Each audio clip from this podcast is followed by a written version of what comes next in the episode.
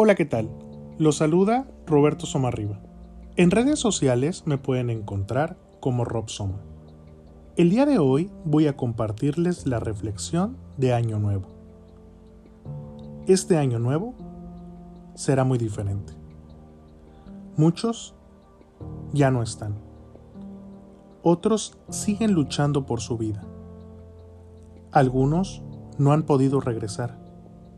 Y los que están deben permanecer lejos. Este año hemos aprendido que nuestra vida es frágil y apreciar las cosas que dábamos por hecho.